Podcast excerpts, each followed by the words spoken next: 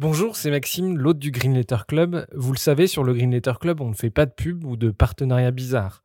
Bref, on est 100% indépendant. Et pour le rester, on a besoin de vos dons. Alors n'hésitez pas à nous donner un petit coup de pouce sur Tipeee, vous trouverez le lien dans la description de l'épisode. Et pour se financer, on organise aussi des fresques du climat ou de la biodiversité et des conférences sur les questions climatiques. Si ça vous intéresse, n'hésitez pas à nous écrire. Un grand merci du fond du cœur et bonne écoute.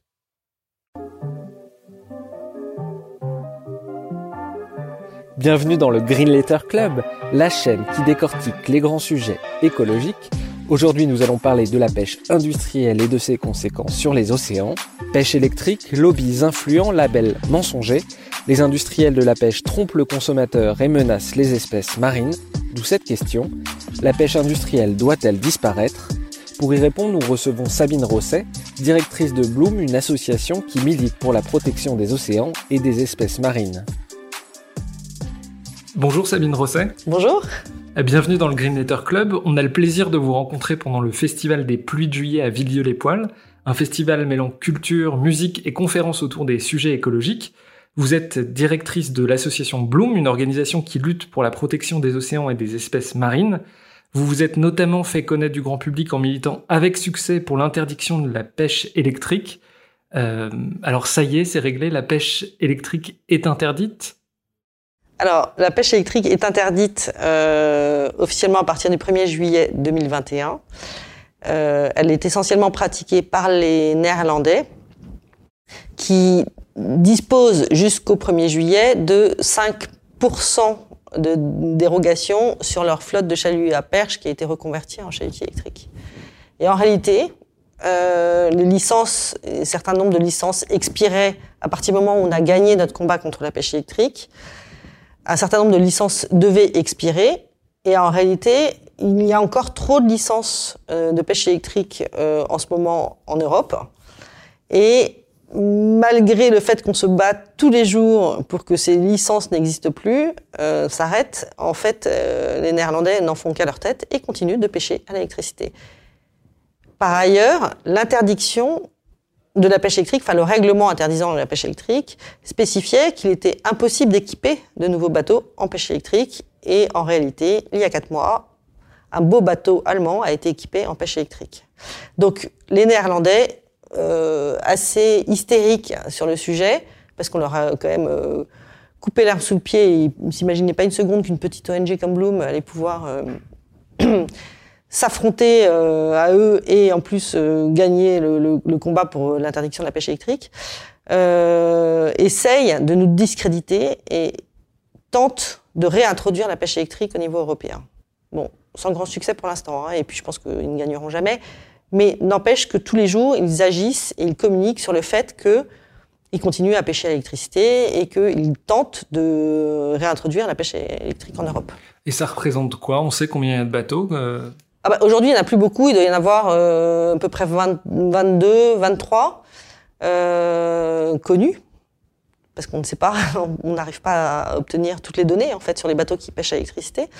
Euh, en revanche, les dégâts sont colossaux. C'est-à-dire que les fileyeurs du nord, par exemple de la France, des Hauts-de-France, euh, avaient, en gros, il y avait 55 bateaux qui pêchaient la sole, donc les poissons plats, euh, qui sont délogés justement par les impulsions, les électrodes, en fait, par les impulsions électriques.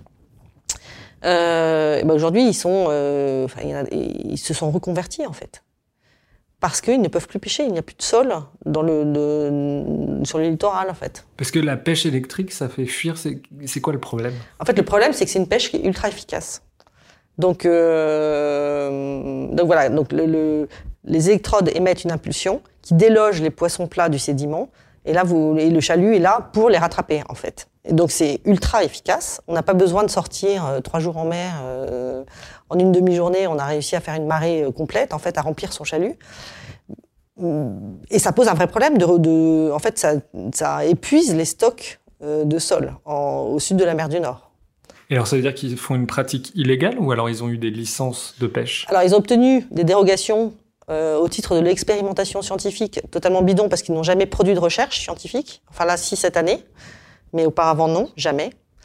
Euh, ça correspondait en gros donc 5% des chalutiers à perche qui étaient transformés donc en chalutiers électriques. Ça représentait à peu près 14 bateaux. Donc tout ce qui est au-delà de ces 14 bateaux jusqu'au 1er 2021, bah, c'est de la pêche illégale. Ça s'appelle de la pêche illégale. Sauf qu'on ne sait pas pour quelle raison. Personne ne, les pointe du doigt, hormis Bloom. Euh, pourquoi est-ce que la Commission ne leur demande pas euh, de stopper immédiatement, enfin d'arrêter de, de, pêcher à l'électricité pour les bateaux qui sont au-delà des 5% euh, Il y a une grosse histoire de corruption morale entre la Commission européenne et les Pays-Bas. Parce que vous, vous avez alerté la Commission Ah mais nous, on a alerté à plusieurs reprises, on a porté plainte trois fois contre les Pays-Bas auprès de la Commission européenne. Nous n'avons jamais obtenu de réponse satisfaisante de la Commission européenne c'est-à-dire qu'il noyait le poisson, en fait, en gros, en disant qu'il ne pouvait pas nous répondre. Et euh, on a dû faire appel deux fois à la médiatrice européenne qui est là pour protéger en fait les citoyens, qui euh, nous a accordé euh, une première enquête, mais qui n'a absolument pas abouti à une réponse satisfaisante de la Commission européenne. Et là, on, vient de reporter plainte à nouveau auprès de la, médiatrice européenne, qui nous a dit qu'elle faisait une enquête pour tenter d'obtenir une réponse de la Commission européenne. Les Néerlandais, c'est eux qui possèdent la plupart de, de, ces bateaux. Ils essayaient de vous discréditer. Ah oui, qu'est-ce qu'ils ont, qu'est-ce qu'ils ont fait? Ils sont, ils sont un peu euh, hystériques dans leur, euh, dans leur communication sur Bloom, en fait. Parce qu'en réalité, nous, ce qu'on a, on a fait de la recherche. Euh, pour pouvoir affirmer ce qu'on affirmait, c'est-à-dire qu'il euh, n'y avait pas réellement d'économie de carburant, que les poissons, euh, les prises accessoires euh, comme les cabillots par exemple, avaient la, colonne vertébrale fracturée, etc. Enfin, tous les dommages en fait de, de collatéraux de la pêche électrique, en fait, on, on, les a bien nommés. On a démonté leur argumentaire qui était assez faible en fait. Euh, par, des, par une recherche scientifique euh, avérée. Et donc, ils n'avaient pas d'argument, en fait, à nous opposer. Ils peuvent pas en avoir. Et donc, leur euh, vengeance ou leur...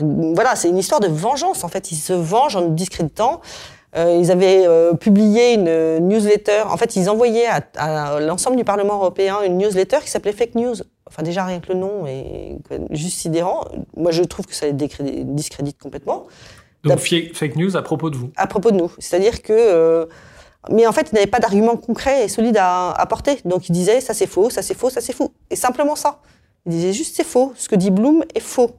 Mais sans, euh, sans, sans, sans, apporter d'argument, en fait concret. Donc, euh, donc c'était, c'était ridicule, ça, ça rime à rien. Et ils continuent aujourd'hui à discréditer Bloom, mais sur des, mais, enfin, pour des, enfin, sur des raisons qui sont absolument ridicules, en fait, enfin, avec des, arguments qui sont totalement ridicules. Euh, et quand vous parlez des Néerlandais, c'est qui? Alors, les Néerlandais, en fait, on s'est rendu compte en, en, pendant notre campagne pour l'interdiction de la pêche électrique. Les, Néerlandais, ce sont, c'est le gouvernement, ce sont les lobbies industriels de la pêche, et tout le monde est, travaille vraiment main dans la main parce que c'est tout le pays en fait qui, euh, qui est remis en question si on les attaque sur euh, la pêche électrique par exemple. Et ben Mark Rutte, le premier ministre néerlandais, va œuvrer en faveur de la pêche électrique au niveau européen, national, etc. C'est-à-dire que c'est un, un problème, ça devient un problème d'État. Ça n'est pas le problème de certains industriels qui, qui, ne protègent que leurs intérêts privés. Ça devient un problème d'État. Com comment c'est avec le Premier ministre euh, fait du lobbying en ce sens. Comment vous le savez? Bah Parce qu'en fait, on a, il y a une conférence de presse en fait euh, avec Emmanuel Macron sur et notamment le sujet de la pêche électrique a été abordé et, et vous avez des déclarations du Premier ministre néerlandais qui dit non mais la pêche électrique, euh, enfin pourquoi est-ce que vous nous attaquez sur la pêche électrique? Et en fait, c'était pas c'était pas Emmanuel Macron, c'était pas l'État, c'était Bloom, une petite ONG. Donc euh, c'est comme ça qu'on a compris qu'en fait ça devenait un problème d'État. Et quand on voit les ministres néerlandais de l'écologie, de la pêche, etc., qui ont pris euh, fait et cause pour la pêche électrique, enfin c'était juste euh, sidérant ce qui se passait en fait. Ils allaient, alors ils sont très croyants, hein, les Néerlandais, ils allaient tous prier en fait à l'office pour que le vote euh, soit défavorable à l'interdiction de la pêche électrique, avant de et tous ensemble, c'est-à-dire les pêcheurs, les lobbies euh, et les, membres du gouvernement. Enfin, c'était quand même juste assez ahurissant la façon dont ça se passait là-bas. Euh, de manière plus générale, euh, quel est le principal problème des océans? On sait que l'océan c'est c'est une ressource euh, clé pour le climat, pour la biodiversité. Quel est le plus gros problème qui menace Bah, les premi- océans ouais, la première menace qui pèse sur l'océan, c'est vraiment la surpêche. Parce que les gens savent pas vraiment, avant le réchauffement climatique et avant la pollution. Et on est. En fait, tant qu'on- tant qu'il y aura de la surpêche, on, on peut euh, imaginer qu'effectivement, en 2050, il n'y ait plus de poissons commercialisables dans l'océan si on continue à, à pêcher comme on le fait aujourd'hui. En 2050, plus de poissons commercialisables? Donc il faut vraiment prendre le, problème à bras le corps et c'est possible. En fait, on l'a vu, notamment en Europe et en Atlantique Nord-Est. En 1990, en fait, 90% des stocks de poissons étaient surexploités. Aujourd'hui, on arrive à un chiffre de 38%. C'est-à-dire qu'en établissant des quotas sur les stocks, en fait, on arrive finalement, c'est possible, on peut limiter la surpêche. Le problème, c'est qu'il y a des lobbies qui sont ultra puissants et qui arrivent à convaincre que non, il faut qu'on dépasse ce quota-là, il faut qu'on ait plus de quotas, qu'on obtienne plus de quotas, encore et encore et encore, et qui défendent les intérêts privés et non pas l'intérêt général ou le bien commun. C'est quoi, par exemple, les, les- les poissons qui sont surpêchés aujourd'hui? Euh, mais les poissons qui sont surpêchés, c'est le cabillaud. C'est enfin le cabillaud, on a déjà eu le problème en fait avec euh, Terre-Neuve, où on a vu qu'on on a totalement épuisé la ressource euh, fin du 19e. euh, de- On a commencé à les pêcher à Terre-Neuve. En 1982, il n'y avait plus de cabillaud du tout. Et en 1990, je crois, ou 91, je ne sais plus très bien, il y a eu un moratoire total sur le cabillaud. C'est-à-dire qu'on a totalement interdit la pêche euh, au cabillaud. Et de toute façon, il n'y en avait plus. Et ça a mis 40 000 personnes au chômage. Enfin bon, ça a été, assez dramatique. En Méditerranée, on a eu un problème de surpêche du thon rouge. Donc maintenant, il revient parce qu'il y a eu un moratoire aussi. Mais on est obligé d'en arriver à un moratoire, c'est-à-dire une interdiction totale de pêcher telle espèce. Et en fait, on voit qu'elle se régénère. Et c'est ça qui est assez magique, c'est qu'il n'est pas trop tard. C'est qu'on a encore des, options, en fait. On n'est pas obligé d'arriver au stade de, la, disparition totale des espèces commercialisables. Donc il faut faire continuer des moratoires sur d'autres espèces? Alors les moratoires, non, il faut essayer de- de- d'obtenir un ralentissement de la pêche. euh, Des quotas plutôt. euh, oui, ou une baisse des quotas avant, avant d'arriver au moratoire, parce que le moratoire en général, ça arrive toujours trop tard. En fait, le moratoire c'est l'interdiction totale, mais en fait, à partir du moment où il n'y a plus, de, il y a plus de ressources, euh, ça sert plus à rien. Et ce qui a été un peu le cas avec le bar euh, en Manche, en fait, on a eu, on a eu deux années de suite avec des moratoires, donc interdiction totale de pêcher le bar pendant six mois. C'est énorme. Enfin, c'est donc euh, c'est la survie de, de- de- des petits pêcheurs hein, qui, est en cause, enfin, qui, est en, question, parce que si- s'ils ne peuvent pas pêcher pendant six mois, qu'est-ce qu'ils font en fait? C'est pour ça qu'il faut vraiment essayer d'obtenir. euh, on est déjà, il y a encore trop de surpêche en Atlantique Nord-Est. Même si on a beaucoup baissé, qu'on est passé de 90% à 38%, il y en a encore trop. Et donc on parle beaucoup euh, pour la préservation du climat, surtout du climat, d'arrêter de, manger de la viande. Euh, ce que vous dites, c'est qu'il faut drastiquement limiter la consommation de poissons. On consomme beaucoup trop de poissons. C'est ça qui cause la surpêche? Bah oui, il y a, une, il y a, il y a trop d'offres en fait. Euh, auparavant, on mangeait du saumon une, une fois par an euh, à la période de Noël. Aujourd'hui, le saumon, mais on en trouve partout, tous les jours. Enfin, c'est c'est juste sidérant. On, on ne sait plus que le poisson est la dernière ressource sauvage sur Terre. Enfin, sur Terre, sur la planète, dans l'océan. Donc, c'est juste incroyable, en fait. Le poisson, c'est de la cueillette. C'est de la cueillette. Et il y a des gens qui s'enrichissent grâce à cette cueillette. Et qui se fichent totalement que dans 10 ans, 20 ans, il n'y ait plus de poissons. C'est pas grave. Ils auront euh, fait tellement de chiffres avec euh, déjà avec, avec la pêche qu'ils auront pratiquée que, bah, ils se fichent complètement des années à venir en fait. Ils sont pas dans une perspective un peu lointaine de, euh, dire mais comment est-ce que je peux faire pour assurer le métier de pêcheur euh, sur le long terme. Mais ils s'en fichent complètement. Les intérêts industriels sont, sont, sont colossaux en fait. Alors, ça serait quoi une consommation raisonnée de, de poissons? Moi, Mon frère, il me dit toujours, euh, euh, mais euh, moi, quand je, je, je mange de, enfin, une fois par semaine du poisson euh, de pêche artisanale, est-ce que ça, c'est durable comme euh, consommation? En fait, euh, il, faut, il faut vraiment consommer beaucoup moins de poissons. Ça, c'est, un- c'est, on peut en manger, on peut continuer à manger du poisson, mais il faut, il faut en consommer beaucoup moins. Parce mais, que, mais parce que- quelle régularité, par exemple bah, ça, moi, je peux, je peux pas, je peux pas tellement le dire, mais, euh, mais on peut pas manger du poisson. Enfin, moi, on a attaqué un, un guide euh, à destination des enfants euh, qui a été euh, créé par euh, un organisme qui s'appelle France Filière Pêche et qui regroupe les industriels de la pêche. Donc un guide pédagogique qui disait qu'il fallait manger deux à trois fois par semaine du poisson. Mais c'est juste délirant en fait, c'est une ressource sauvage. Donc c'est impossible. On ne peut pas dire aux gens consommer du poisson deux à trois fois par semaine. Ça n'est pas possible. Donc il faut, je ne peux pas donner de durée, mais c'est vrai qu'il faut qu'on fasse chacun un effort et il est possible en fait euh, de, consommer de façon euh, raisonnée. Euh, donc on mange un peu moins de poissons. On fait attention à la méthode de pêche. Donc c'est-à-dire qu'il faut choisir des arts dormants, c'est-à-dire casier, ligne, pour parce que là c'est le poisson qui en fait choisit ou pas de, venir. En, gros, enfin c'est pas le chalut qui absorbe tout en raclant le fond de, de la mer. Et il faut faire attention à la méthode de pêche qui est normalement censée être indiquée systématiquement sur les étiquettes de poissons, sur tous les étals des poissonniers. Donc faire attention à, la méthode de pêche qui a été euh, utilisée pour pêcher le poisson, consommer un peu moins, se méfier des labels. Pourquoi? Ça c'est super important. Qu'est-ce qu'ils ont, les labels? Bah, Le label le plus euh, répandu dans le monde, le plus connu, c'est le label euh, MSC, pêche durable. Et en réalité, on a démontré, là, on a publié une, une étude euh, au mois de mai qui démontre, en réalité, 83% des pêcheries qui sont certifiées MSC pêche durable sont en fait industrielles et utilisent des méthodes de pêche ultra destructrices. Donc, et en plus, ils communiquent sur toutes les images qu'on peut voir du label MSC. En fait, ce sont des petits bateaux de, petits pêcheurs côtiers euh, qui euh, font moins de 12 mètres.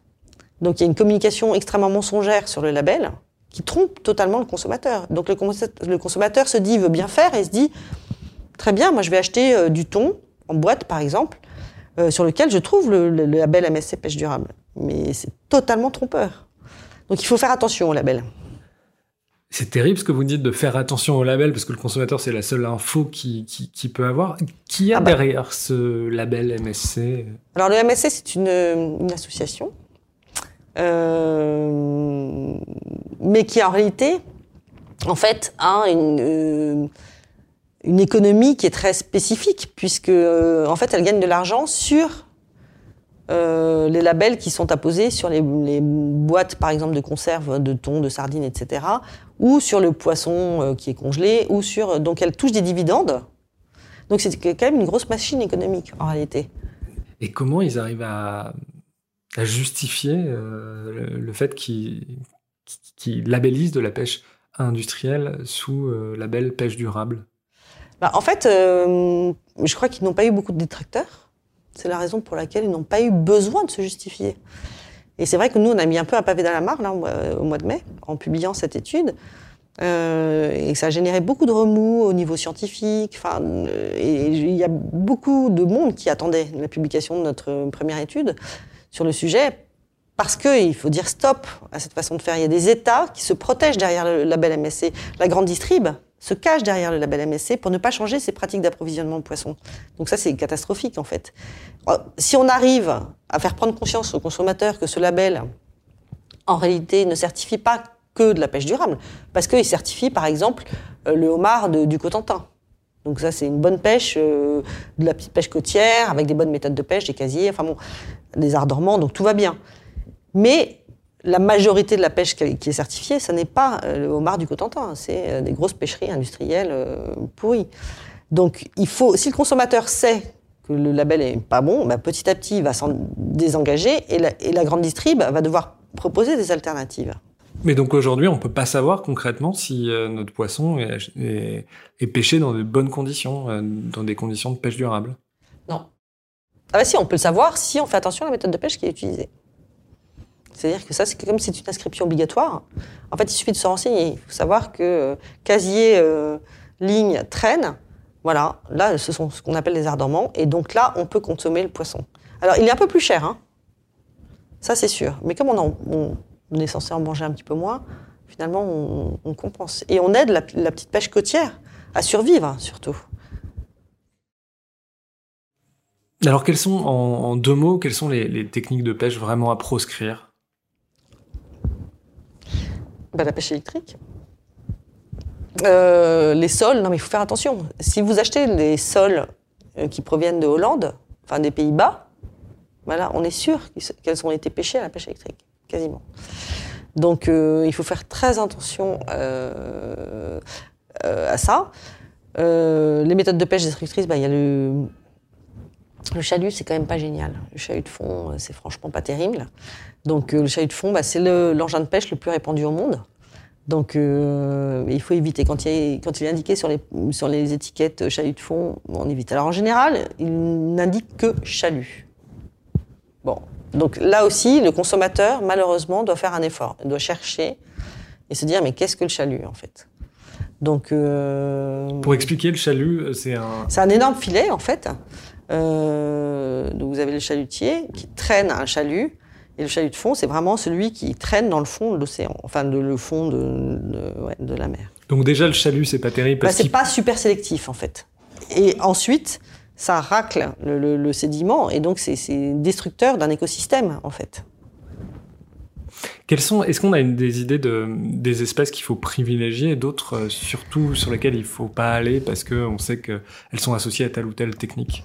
Alors en fait, on n'aime pas tellement euh, justement euh, dire bah, manger plutôt euh, du berlu ou parce que bah, on donne un conseil sur sur une espèce et dont le stock du coup peut baisser assez rapidement si tout le monde se précipite sur le merlu parce qu'on aura dit il faut manger du, du merlu. Il faut faire attention à la saisonnalité parce que le poisson a une saison un peu comme les légumes en fait. il faut faire attention donc à la méthode de pêche utilisée, ça c'est fondamental et privilégier quand même les poissons à circuit court comme la sardine, le maquereau, euh, qui se reproduisent assez rapidement en fait. Toutes les espèces qui vivent un peu longtemps, euh, bah, c'est pas génial. notamment les espèces profondes. Euh, on s'est battu quand même pendant huit ans pour faire interdire cette méthode de pêche en Europe, qui était essentiellement pratiquée par la SCAPECH, la flotte de pêche intermarché. Euh, ça, c'est, on, en fait, il n'y avait tellement pas de sélectivité dans les, dans les chaluts que euh, pour trois espèces qu'on arrivait à vendre et commercialiser, en fait, il y avait plus de 100 qui étaient rejetées mortes à la mer, dont des coraux euh, qui étaient plurimillénaires. Enfin, c'était une aberration totale, cette pêche. Donc il faut faire attention euh, vraiment aux méthodes de pêche. La, pêche, depuis quelques décennies, s'est beaucoup concentrée. Il y a, la pêche artisanale a tendance à disparaître au profit d'une pêche plus industrielle. C'est ça le constat aujourd'hui? Oui. Les petits pêcheurs sont en train de disparaître. Parce qu'ils sont mal représentés ou peu représentés, voire pas représentés.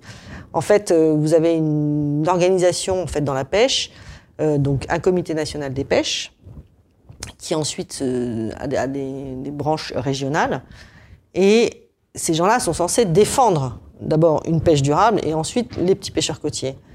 Sauf que au sein du bureau, par exemple, du Comité national des pêches, vous n'avez aucun petit pêcheur côtier. Les petits pêcheurs côtiers, ils ont autre chose à faire, très honnêtement, que de passer des journées à Paris, par exemple, au Comité national des pêches. Eux, ils pêchent, ils continuent de pêcher, c'est leur, métier, c'est leur vie.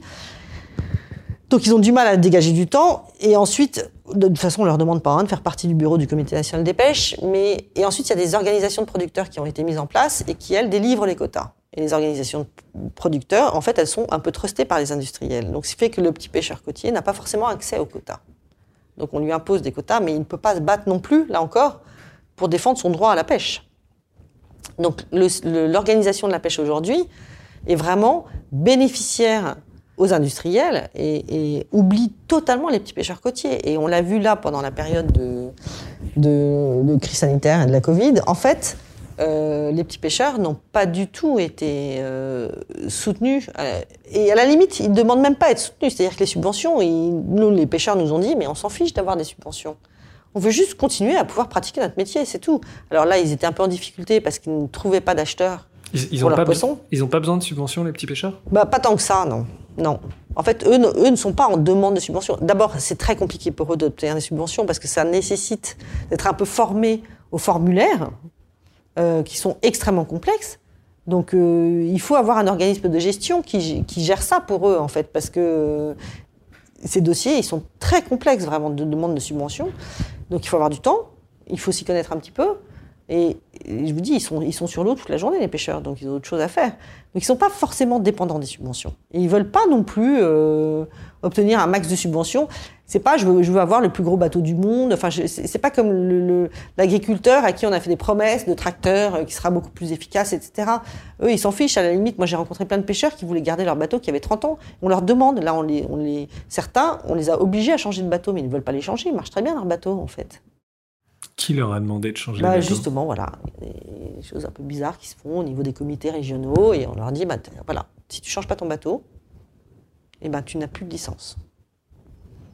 Qui, qui a dit Donc, il y a des pressions qui sont qu'ils colossales. auraient plus de licence, qu'ils auraient plus de licence. Bah, en gros, c'est des petites menaces comme ça euh, de, de- de la part de, des institutions qui sont censées les représenter.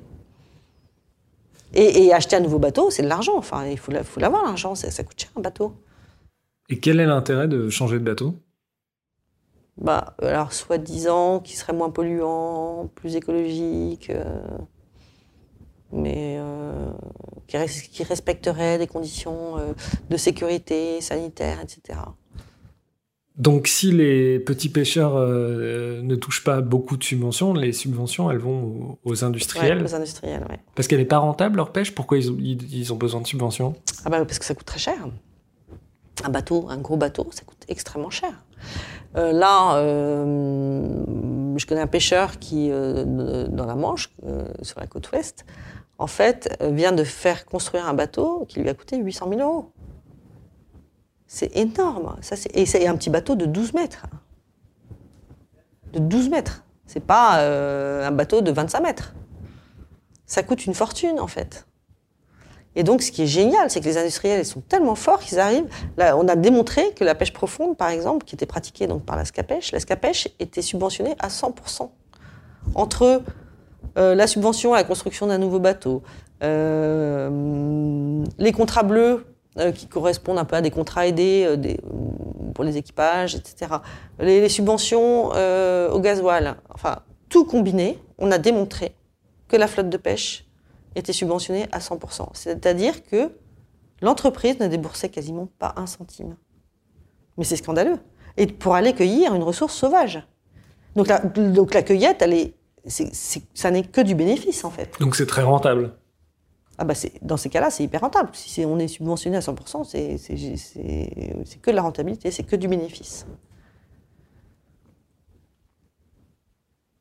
Et alors, la France a poussé justement euh, l'octroi de ces subventions? Oui, alors là, c'est assez catastrophique hein, ce qui est en train de se passer, parce qu'en fait, on est en train de négocier là, euh, en Europe, le prochain fonds européen aux affaires maritimes et à la pêche, qui donc délivre les subventions à la pêche. Et là, on revient 15 ans en arrière. C'est-à-dire qu'on revient sur 15 ans d'interdiction pour réintroduire des subventions à la construction de nouveaux bateaux, pour euh, revenir euh, à des aides euh, pour la puissance sur la, sur la puissance des moteurs, etc. Et donc on repart complètement en arrière. Et la France a une position terrible à ce sujet, mais terrible. C'est scandaleux en fait. C'est-à-dire que l'Europe, qui était le champion euh, justement de l'interdiction des subventions néfastes qui poussent à la surpêche au niveau international, donc au niveau des négociations à l'OMC, l'Organisation mondiale du commerce, tout à coup, on ne sait pas trop ce qui s'est passé, comment ça s'est passé, quel lobby euh, a agi plus qu'un autre. Mais tout à coup, on, retourne à la réintroduction de ces subventions néfastes qui conduisent à la surpêche. Et on le sait très bien, l'ONU a, a fixé des objectifs de développement durable. Et notamment, il y en a un qui concerne particulièrement ces subventions néfastes en disant mais, mais stop, on interdit ces subventions néfastes qui poussent à la surpêche. Et là, l'Europe, je ne sais pas comment ils vont faire pour se justifier. Et qui en France pousse euh, à ces subventions à la, à la pêche nocive? Ah bah ça c'est euh, bah, en France en fait vous avez donc dans les négociations euh, au niveau européen vous avez trois grandes institutions donc la Commission européenne qui euh, établit euh, les lois en fait donc qui rédige les, les- les propositions de loi. Ensuite vous avez le Parlement qui représente donc les citoyens et vous avez le Conseil de l'Union européenne qui lui en fait enfin représente les chefs d'État ou les ministres délégués donc par exemple les ministres de la pêche quand il y en a euh, et voilà, donc ces trois institutions négocient. Et en fait, en France, on a donc soit des députés européens, soit le gouvernement, enfin, c'est-à-dire le ministre de l'Agriculture et de la Pêche, par exemple, le ministère de la Mer, s'il récupère vraiment toute la pêche, aujourd'hui, euh, soit un chef d'État, soit Emmanuel Macron, par exemple, et le gouvernement a une position très claire et ferme en disant mais non, il faut aider les pêcheurs, c'est une catastrophe, il faut qu'ils puissent acheter des nouveaux bateaux, il faut euh, qu'ils soient un peu plus sûrs, enfin bon bref, et donc il pousse, le gouvernement français pousse à la réintroduction de ces subventions néfastes. Alors que ça concerne en fait pas les, petits pêcheurs, donc la majorité de l'emploi, mais mm. des industriels euh, mm. pour des bénéfices. Ouais, c'est dingue. Vous, vous avez des pressions, des intimidations Ah bah oui, toujours. Par qui? Alors, euh, on a été beaucoup euh, menacés au moment de notre campagne pour l'interdiction du chalutage profond. Euh, et puis, en fait, aujourd'hui, on a quand même bien suivi par les médias. Donc, si quelqu'un menace, bah, on le dit aux médias en fait. Donc, donc voilà, c'est très rassurant. On a reçu, ça a été terrible en 2018. on a reçu une enveloppe avec de la poudre blanche à l'intérieur. Moi, je suis tellement habituée, que, enfin, j'étais très habituée, donc je, savais que c'était rien, que c'était plutôt de l'intimidation qu'autre chose. Mais quand l'équipe reçoit ça, ouvre ça, enfin, il quand même, c'est inquiétant. Enfin, et donc la police scientifique qui vient, on porte plainte, etc. contre X, parce qu'on ne sait pas qui nous a envoyé cette enveloppe avec de la poudre blanche. Bon, on était en pleine campagne pêche électrique, hein. on savait à peu près d'où venait la menace, mais on ne sait jamais vraiment qui menace. Hein. Enfin, c'est jamais très franc ni clair. Alors parfois, oui, ça l'est, ça peut l'être. Claire a été beaucoup menacée.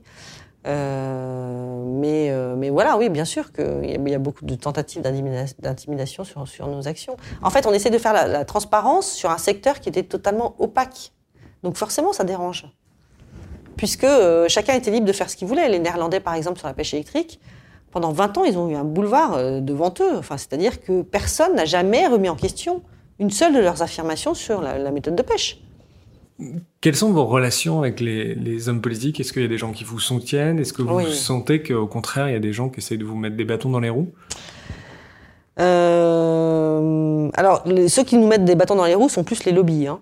Euh, et sinon, heureusement qu'on a le soutien de certains élus, parce qu'on ne pourrait pas gagner notre combat sans eux, puisqu'on essaye, nous, l'objectif de Bloom, la mission de Bloom, c'est la préservation de l'océan et, de ses ressources, mais c'est aussi le changement de modèle existant de la pêche.